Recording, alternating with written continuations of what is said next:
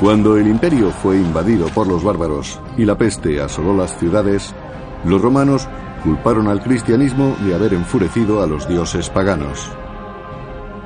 Desesperado, el emperador Decio recurrió a la violencia y sacrificó la vida de muchos cristianos para recuperar el favor de los dioses. Mientras, los bárbaros seguían amenazando todas las fronteras de Roma y los ciudadanos vivían en constante temor. Según se agravaba la crisis, varios insurgentes se sublevaron y dividieron el Estado romano. Entonces apareció un nuevo gobernante, Aureliano, que unificó el desmembrado imperio sirviéndose de su mejor arma, el ejército. El imperio romano, el emperador de los soldados.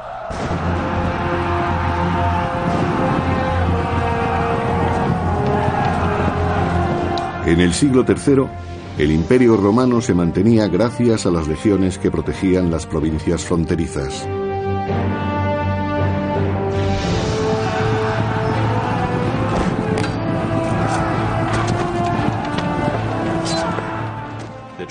En aquellos momentos, las legiones tenían que resolver sus problemas por sí mismas, pues estaban demasiado lejos de la capital. Los emperadores solo prestaban atención a los conflictos fronterizos cuando ya estaban fuera de control. En ausencia del emperador, los propios soldados arreglaban los asuntos de liderazgo. El emperador no podía estar en todas partes. Y al existir un vacío de poder, otros tenían que hacer el trabajo por él.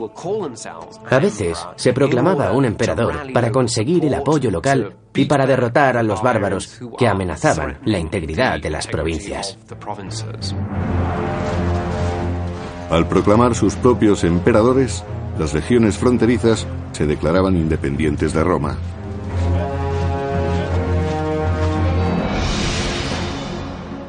Cuando algunas legiones se sublevaron en las fronteras oriental y occidental y formaron sus propios imperios, el norte de Roma fue atacado por los alamanes. Era el año 269 después de Cristo.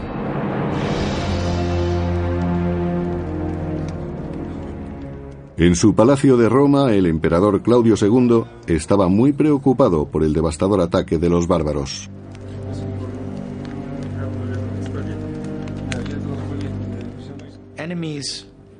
Los enemigos al norte de los Alpes hicieron algo más que invadir el imperio romano. Por primera vez en mucho tiempo cruzaron los Alpes y se adentraron en Italia. Claudio pidió consejo a su general de caballería, Aureliano. Bopisco, historiador del siglo III, nos habla de su disciplinado carácter. Desde muy joven, Aureliano fue célebre por su ingenio y su fuerza. Todos los días practicaba con la espada, el arco y las flechas, y también con otras armas. Aureliano hubo de probar su destreza muy pronto, cuando la situación en la frontera empeoró y el norte quedó devastado por los bárbaros. La nueva invasión aumentó el peligro de que el ejército se rebelase. Ocurría cuando un pueblo bárbaro trataba de invadir un territorio. Entonces, los ciudadanos proclamaban emperador al que fuera jefe militar de la región en ese momento. Para impedir que las legiones de la frontera norte también se sublevaran, Claudio debía detener a los invasores alamanes.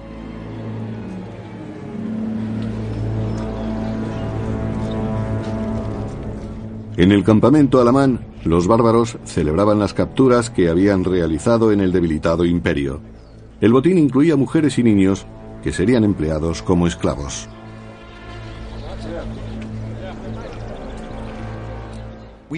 Según las inscripciones que se han descubierto, hubo pueblos invasores que se adentraron en Italia y tomaron muchos prisioneros. Hasta cierto punto, le resultó muy fácil, pues atacaron el imperio cuando no estaba en su mejor momento. Los alamanes estaban dirigidos por enérgicos caudillos que aseguraban la lealtad de sus guerreros recompensándolos con esclavos romanos. La codicia de los bárbaros no tenía límite.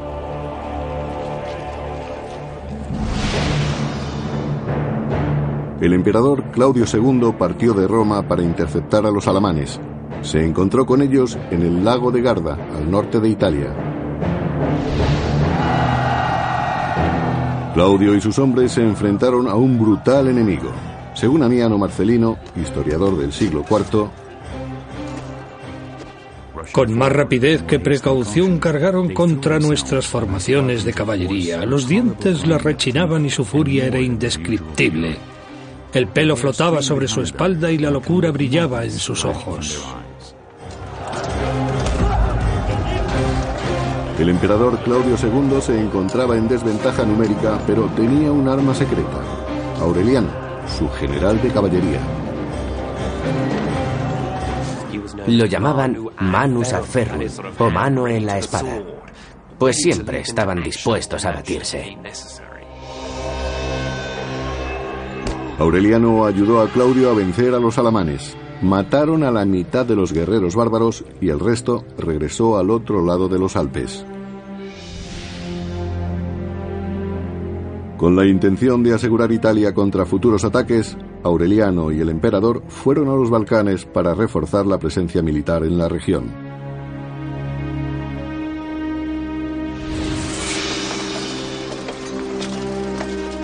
Pero mientras estaba en campaña, Claudio contrajo la peste. El reinado de Claudio fue corto desde el año 268 hasta el 270. Obtuvo un gran éxito militar en el año 269 del que hizo mucha propaganda y del que se habló durante mucho tiempo. Pero la derrota de los alamanes no bastó para que el imperio se recuperase. Cuando el emperador Claudio murió, el trono fue ocupado por Aureliano, su general de confianza.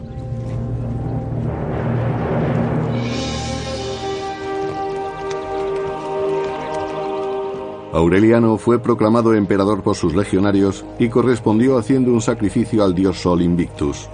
El Sol Invictus era una deidad venerada por los soldados, pues les ayudaba a conseguir la victoria. Los romanos, y sobre todo los soldados, mitificaban todo aquello que pudiese darles la victoria o que les ayudase a conseguirla. Aureliano era de baja alcurnia, pero igual que muchos otros generales, había llegado al puesto más alto del imperio debido a su brillante carrera militar.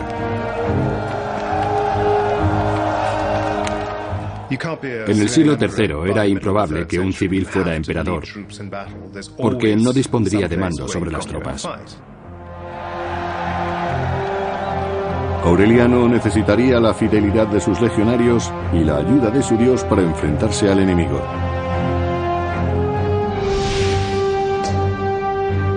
En el año 271 después de Cristo, los violentos alamanes saquearon el norte de Italia y llegaron hasta Plasencia. Aureliano y su ejército se dirigieron al oeste para detener a los bárbaros, pero el general había enviado anteriormente una oferta de negociación.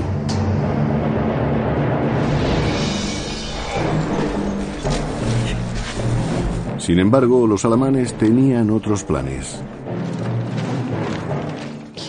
Invitó a los bárbaros a que se retiraran. Pero según se dice, estos respondieron que eran hombres libres y que lucharían como hombres libres. Los alamanes se ocultaron en los bosques del sur de Plasencia y tendieron una emboscada a los romanos, provocando grandes pérdidas. En los bosques, los romanos no eran rival para los bárbaros. Los alamanes vencieron, pero el hecho de que la emboscada tuviese tanto éxito se debió principalmente a la organización del ejército romano. Sus soldados estaban entrenados para combatir y seguir sus tácticas en formación. Evidentemente, eso solo se conseguía cuando luchaban en un territorio amplio y llano, no en los bosques. Y los bárbaros lo sabían. Atrapados en el bosque, los romanos quedaron confundidos y fueron fácilmente derrotados. Para Aureliano el resultado fue devastador. Los legionarios eran fieles a sus jefes, pero también eran muy oportunistas. Si un emperador ganaba las batallas, contaban con su apoyo. Pero si empezaba a cosechar derrotas, era casi seguro que sus hombres tratarían de reemplazarlo. Aureliano reunió a los soldados que sobrevivieron con la esperanza de que le fuesen leales. Ahora más que nunca, necesitaba alejar a los alamanes de Roma. Los ejércitos de la frontera se habían independizado del imperio y las legiones del emperador Aureliano quedaron indefensas ante los bárbaros. Los alamanes avanzaban peligrosamente hacia el centro de Italia.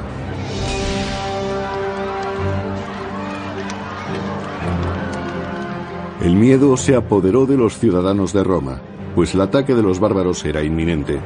Desesperados, muchos decidieron huir.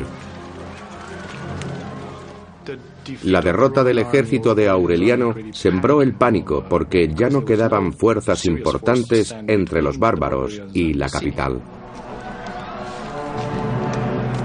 Los que no pudieron escapar se amotinaron. Estaban enfurecidos por el fracaso de Aureliano, que debía haber expulsado a los bárbaros de Italia. Los habitantes de Roma no parecían comprender que habían sido muy vulnerables. Una ciudad en medio de un vasto imperio, cuyos ejércitos estaban repartidos por la frontera, eran un objetivo muy claro para los bárbaros. Pero antes de que los invasores alamanes llegaran a la capital, Aureliano pudo detenerlos en la ciudad de Fano, a 290 kilómetros de Roma.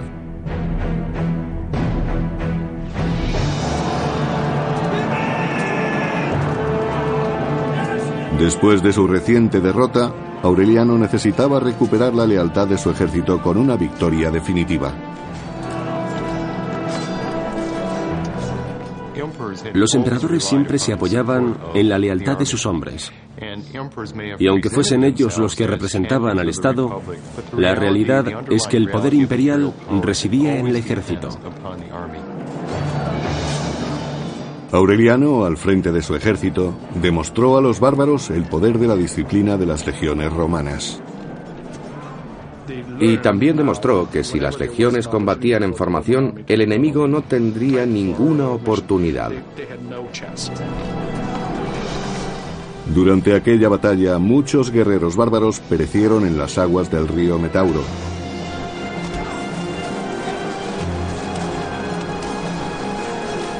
Y finalmente, Aureliano logró expulsar a los alamanes de Italia.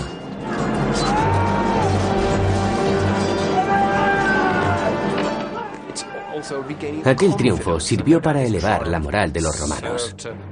Habían estado a punto de perder toda esperanza. Pero la victoria de Aureliano quedó olvidada muy pronto. Llegaron noticias de un nuevo conflicto en Palmira, una ciudad de la frontera oriental.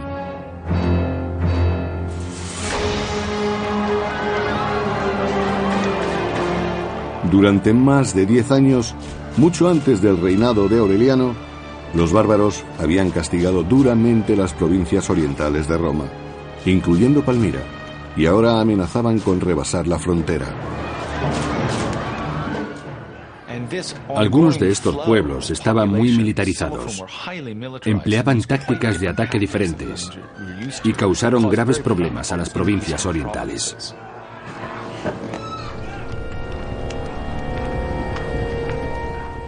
En los límites del desierto de Siria, lejos de Roma, la población de Palmira se enfrentó sola a la derrota de su ejército.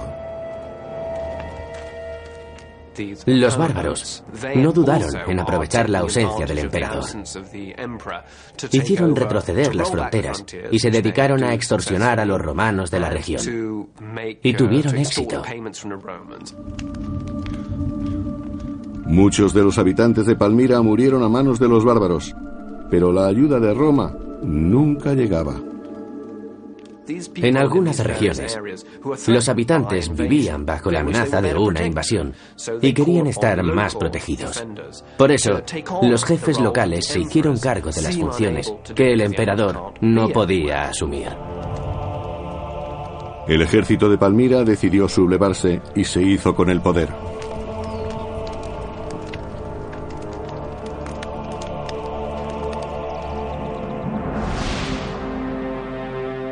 Como resultado de los sucesos de la década anterior, las provincias orientales se autodenominaron Imperio de Palmira, segregándose de Roma. A continuación desafiaron a Aureliano y se apoderaron de la provincia romana de Egipto.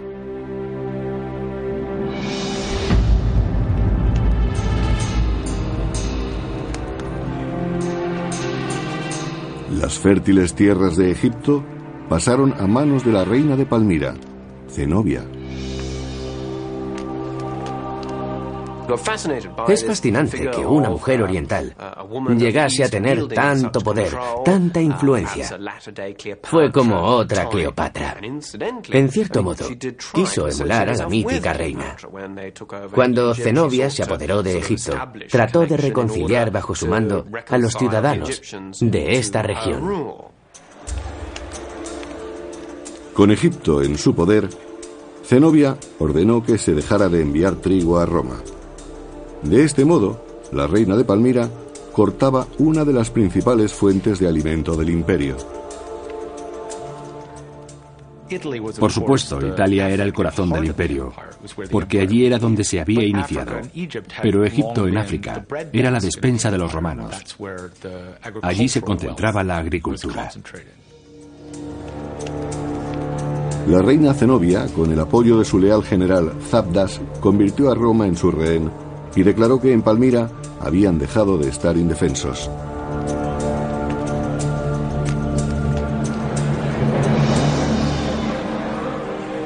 La actuación de Zenobia tuvo una grave repercusión en Roma.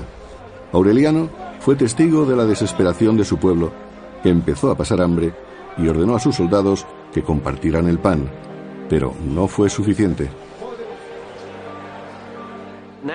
Egipto era el granero de Roma. Y la interrupción de sus envíos representaba una amenaza para cualquier emperador, sobre todo si estaba en deuda con el pueblo. La crisis enfureció a los romanos, y después de perder algunos territorios en Oriente y Occidente, el imperio tenía que enfrentarse ahora a una rebelión en la capital.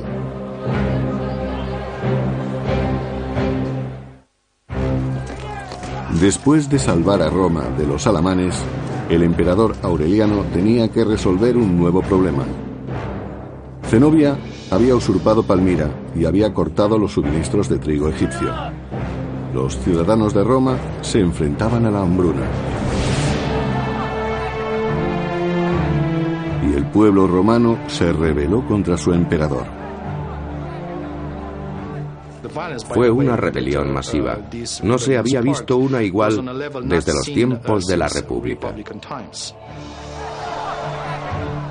Aureliano se vio obligado a enviar a sus legiones contra los insurgentes.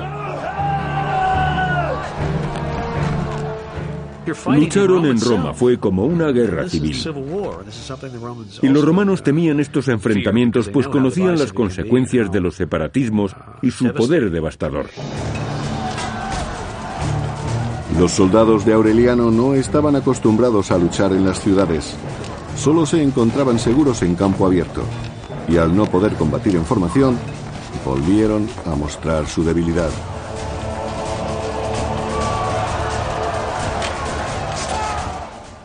La lucha se desató en la misma ciudad.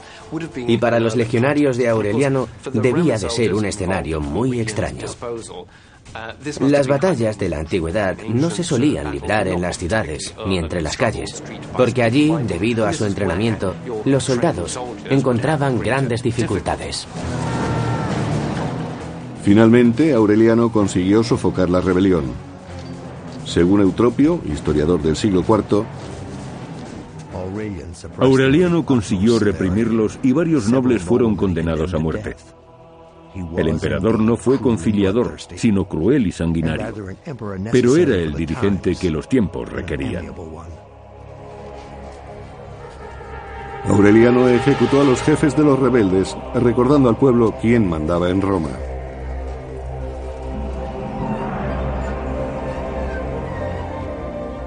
El emperador había sofocado la revuelta y se dispuso a reconstruir los muros de la ciudad. Bajo su mandato, Roma volvería a ser fuerte y segura. Al comienzo de su reinado, la crisis militar había perjudicado al norte de Italia. Ahora Aureliano se ocupó de que Roma tuviera nuevas murallas. Realmente fueron las primeras murallas importantes que se construían en Roma desde hacía casi mil años. Aureliano también se ocupó del problema del imperio de Palmira. Debía asegurar el grano para que no hubiera hambruna en Roma, pues sus reservas de pan empezaban a agotarse. Aureliano se propuso reafirmar su dominio sobre todo el imperio. Por eso, en el año 272 después de Cristo, fue a Oriente para reconquistar los territorios sublevados. Su primer objetivo fue la ciudad romana de Antioquía, que pertenecía a una gran región conocida como Siria.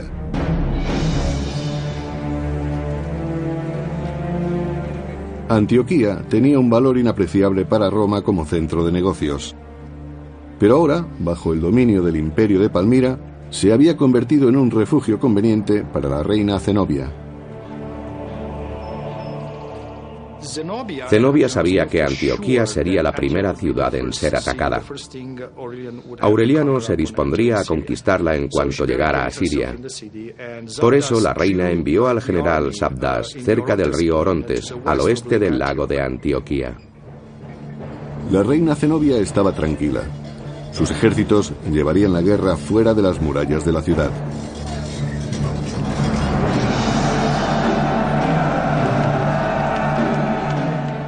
Allí, el general Zabdas dirigía la batalla contra Aureliano.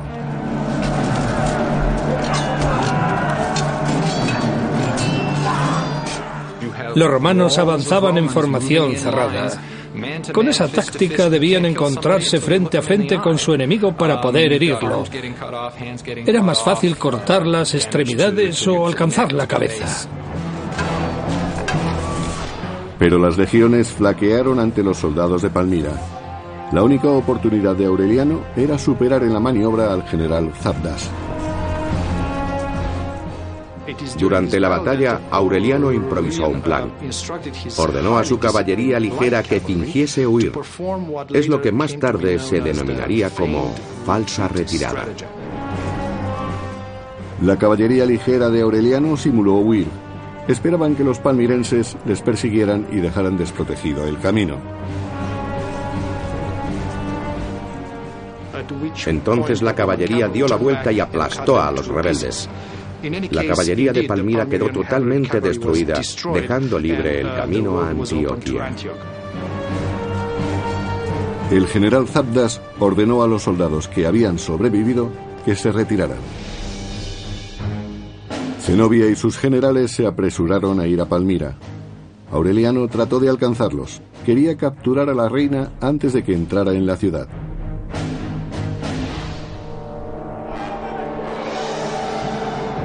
Pero el desierto de Siria supuso un gran obstáculo para el emperador romano. Era verano y hacía mucho calor en el desierto.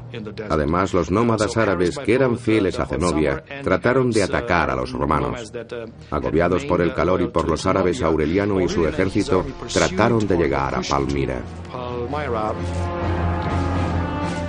El emperador fue herido por una flecha y aquello retrasó su persecución, lo que permitió a Zenobia refugiarse en Palmira.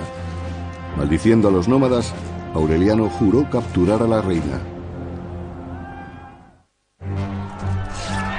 En el año 272 después de Cristo, el emperador Aureliano derrotó al ejército de Zenobia en Antioquía, pero la reina tendió una emboscada a los romanos y logró refugiarse en Palmira.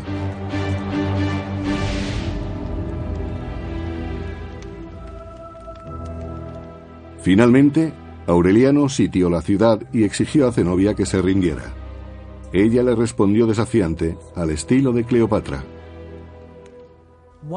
Cualquier cosa que se consiga en la guerra tendrá que conquistarse con valor. Exiges mi rendición, pero sabes que Cleopatra prefirió morir como reina antes que ser sometida. Yo tampoco dejaré que mi posición y mi cuna sean despreciadas. A pesar de su arrogancia, la reina sabía que no estaba segura en la ciudad y rápidamente se dispuso a escapar. Palmira no estaba preparada para soportar un asedio.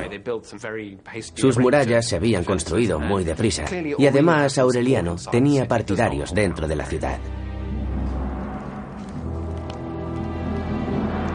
La reina Zenobia y su general Zabdas huyeron durante la noche. De nuevo lograban escapar de Aureliano. En el año 272 después de Cristo, Zenobia huyó hacia Persia y alcanzó el río Éufrates en el Irak actual. Pero los soldados de Aureliano seguían de cerca sus pasos. En la orilla del Éufrates, la reina ofreció oro al barquero para que la ayudara a cruzar el río. Pero los romanos estaban cerca y sus riquezas no pudieron salvar a Zenobia. Fue capturada por la caballería romana. La reina, sus consejeros y sus generales eran prisioneros de guerra y tuvieron que ir a juicio. Zenobia viajaba atada y sabía que muy pronto estaría ante la presencia de Aureliano.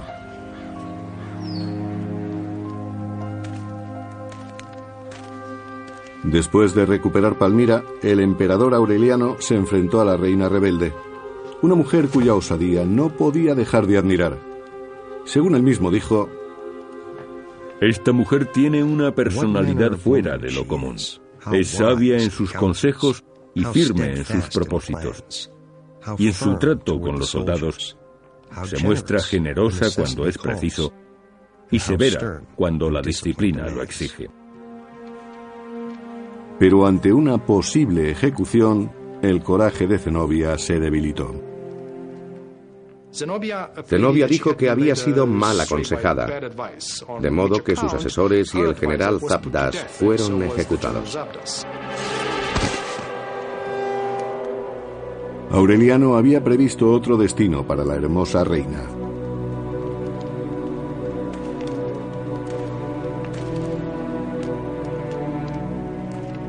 Pero antes de salir de Palmira, el emperador visitó un templo para rendir tributo a su dios.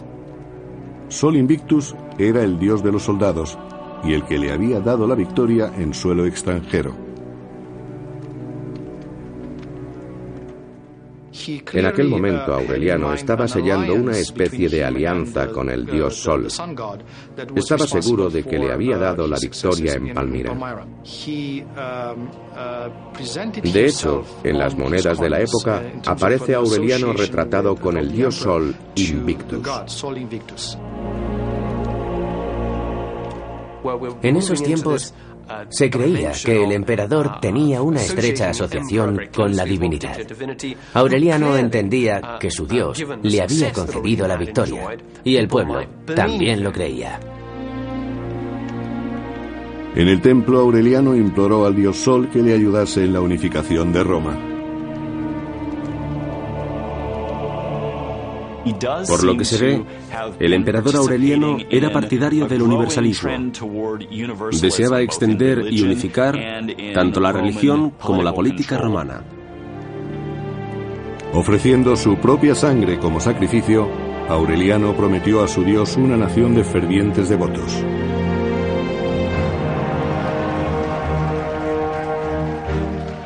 Se recuperaron las provincias de Oriente y los envíos de grano llegaron de nuevo a Roma.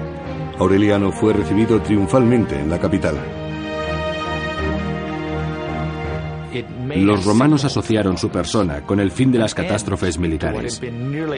Es cierto que el imperio volvía a recuperarse, pero siempre había vuelto a caer en nuevas derrotas. Aureliano tenía planes en Roma. y ya sabía cómo emplearía las riquezas traídas de Oriente. Implantaría a Sol Invictus, dios de los soldados, como deidad única en el imperio, y se apresuró a construir un nuevo templo. Equiparó el nuevo culto con la religión estatal de Roma. Construyó un magnífico templo dedicado al sol y lo adornó con el botín traído de Palmira. Pero la religión tendría que esperar. Aureliano debía enfrentarse a más pueblos antes de que el imperio se recuperara totalmente. En el norte, los territorios romanos de la Galia y Bretaña también se habían sublevado. Las regiones fronterizas habían proclamado el imperio galo.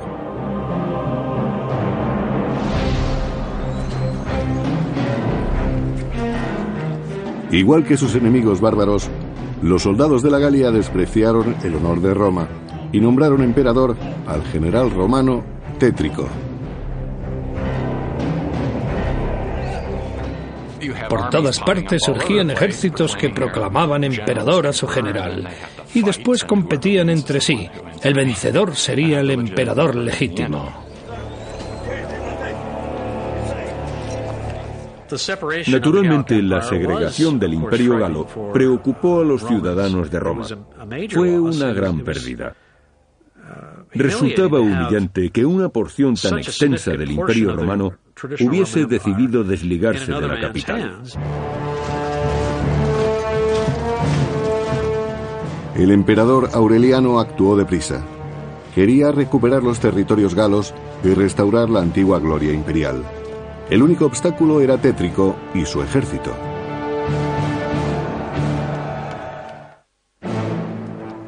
Después de derrotar a la reina Zenobia y reconquistar las provincias orientales, Aureliano juró que vencería a Tétrico y recuperaría también los territorios occidentales. Después unificaría a todos los romanos bajo un solo dios, Sol Invictus, el dios de los soldados. En el año 274 después de Cristo, el Imperio galo comprendía la Galia y Bretaña.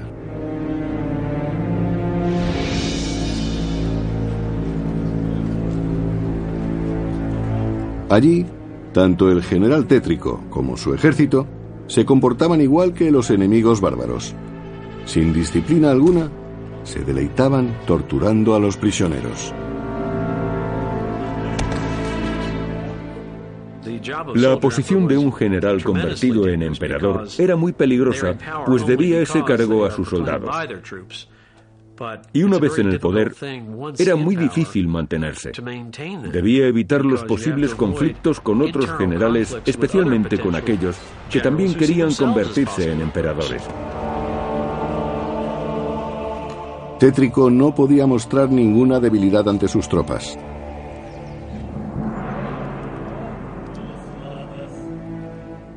Pero en la intimidad de su palacio, el general no se apartaba de sus consejeros y trataba de averiguar cuál sería su próximo rival. En los años anteriores, Tétrico había sobrevivido a varias revueltas internas. Se había enfrentado a los líderes rivales en otras partes de la Galia. Y la mayoría de estas batallas habían sido muy sangrientas. Tétrico quería que su reino fuera heredado por su hijo. De este modo crearía una dinastía propia. Pero la llegada de Aureliano amenazaba con poner fin a sus sueños.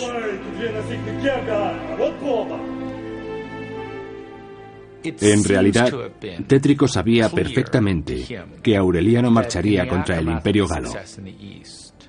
Después de su éxito en Oriente, el emperador trataría de recuperar todas las provincias que se habían sublevado contra el imperio. Al conocer la noticia de que Aureliano se acercaba, Tétrico culpó a sus consejeros y se enfrentó a todos aquellos que le rodeaban.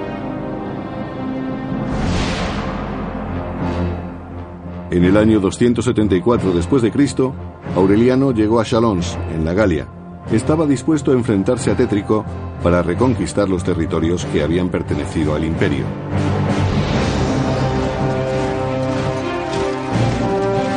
Finalmente, Aureliano y sus legionarios se enfrentaron a Tétrico en los bosques de Chalons. En esta ocasión, las legiones de Aureliano utilizaron más caballería de la que habían empleado hasta entonces. Respecto al ejército de Tétrico, todavía contaba con algunas legiones importantes que estaban guardando la región del Rin. Fue una batalla entre fuerzas muy similares y con un armamento similar. Debió de ser muy sangrienta y devastadora. El ejército de Tétrico se enfrentó a la furia de Aureliano. Habían osado proclamar otro emperador, de modo que se habían convertido en la amenaza principal. Parte de la crisis del siglo III se debió al papel tan importante que jugaba el ejército. El hecho de que pudieran elegir emperador era algo nuevo.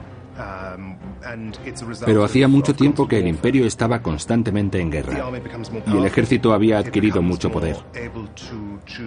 Los soldados consideraban que tenían derecho a elegir emperador e imponerlo. Aureliano no podía consentir semejante afrenta, y cuando el ejército de Tétrico cayó derrotado, ordenó que los rebeldes fueran ejecutados sin piedad. Según algunas fuentes, Tétrico sabía que iba a perder, incluso antes de la batalla. Sin embargo, decidió que tenía que luchar hasta el final. Aquel triunfo fue la culminación de los esfuerzos de Aureliano para reunificar el imperio. Finalmente, había hecho prisionero al usurpador, Tétrico.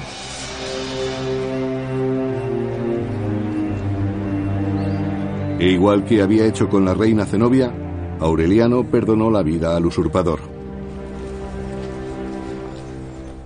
Aquella actitud sorprendió mucho a Tétrico, porque en las guerras civiles los líderes rivales representan un gran peligro. Después de todo, podrían volver a rebelarse y triunfar más adelante. Aureliano fue muy indulgente al perdonar la vida a sus enemigos. Los soldados del ejército galo que habían apoyado Tétrico no tuvieron tanta suerte. Habían proclamado un emperador rival, y pagarían su traición con la muerte. Aureliano imponía una disciplina férrea. No toleraba los motines. Era muy severo, pero los soldados lo respetaban. Para que sus legionarios siguieran respetándolo, Aureliano sabía que debía mostrarse inclemente con los soldados rebeldes. Por eso, ninguno fue perdonado. Aureliano fue un militar excepcional, aunque implacable en muchos casos. Quizás tuvo que serlo.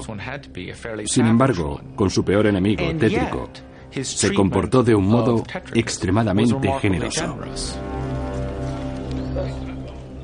Después de recuperar la Galia, Aureliano regresó como vencedor a Roma.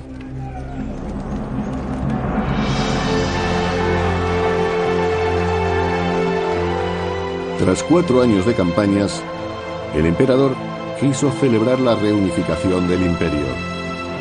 En un deslumbrante desfile militar, mostró a los personajes más importantes que había capturado en sus conquistas. Fue una ceremonia muy ostentosa. Se caracterizó precisamente por eso. El desfile, la fiesta, todo se organizó a lo grande. Fue impresionante. Y también Aureliano se dejó ver. El hecho de que el emperador celebrase así una victoria militar era algo nuevo para aquella generación. Zenobia y Tétrico también estuvieron presentes.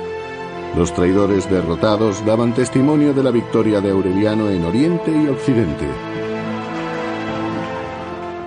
Desfilar por las calles de Roma resultaba humillante para los enemigos capturados. Significaba que no habían tenido el valor de morir luchando. Aunque humillado, se permitió que Zenobia, Tétrico y otros cautivos vivieran. Pero la generosidad de Aureliano no se limitaba a sus enemigos. También demostró ser magnánimo con el pueblo de Roma. El propio Aureliano distribuyó pan y carne de cerdo entre los ciudadanos. y también, según se dijo, túnicas blancas de paño egipcio y africano. En realidad fue una gran demostración de poder.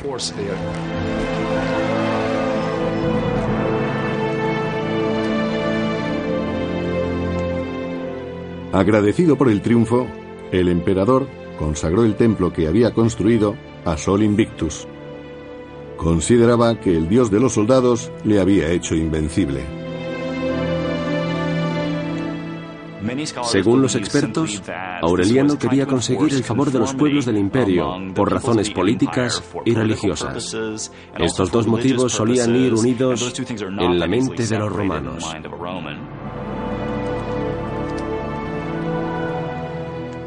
Aureliano decretó que el nacimiento de Sol Invictus se celebrara el 25 de diciembre. Los emperadores posteriores, que también quisieron unificar Roma por medio de la religión, adoptarían esa fecha para marcar el nacimiento de Jesucristo. Incluso en la actualidad, más de 1700 años después, aquella festividad pagana sigue celebrándose en todo el mundo, pero ahora como la Navidad. Durante el siglo III se propagó por todo el imperio un claro movimiento en favor del monoteísmo. Existían diferentes cultos con un único dios, que a veces era un dios redentor.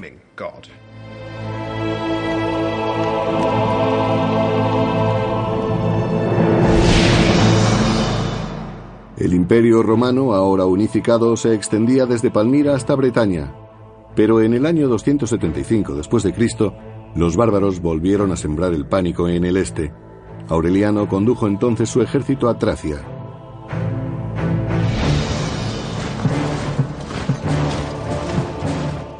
Aureliano era un personaje fascinante, muy dinámico. Estuvo en campaña en muchos lugares. Debía de poseer una energía extraordinaria. Fue esa disposición y energía la que le hizo ganar la lealtad de sus tropas. Aureliano fue un buen jefe militar y ganó muchas batallas. Conocía a sus soldados y trabajaba bien con ellos. Estoy seguro de que los recompensaba regularmente, pues dependía de su apoyo constante. Ellos confiaban en él. Lo consideraban su líder. El emperador Aureliano llevó a sus legionarios a la cima de la gloria y del honor. Nunca habría sospechado que la traición anidaba entre sus hombres.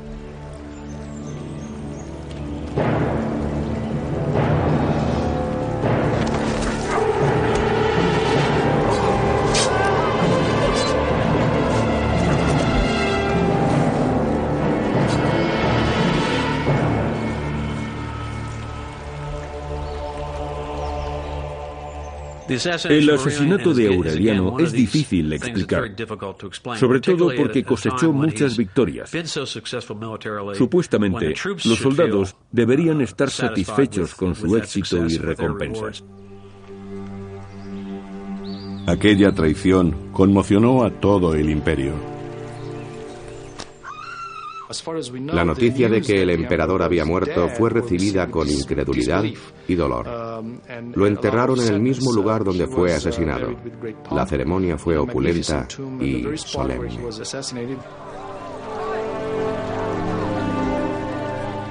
Roma lloró la muerte de un gran emperador que salvó al imperio de la destrucción.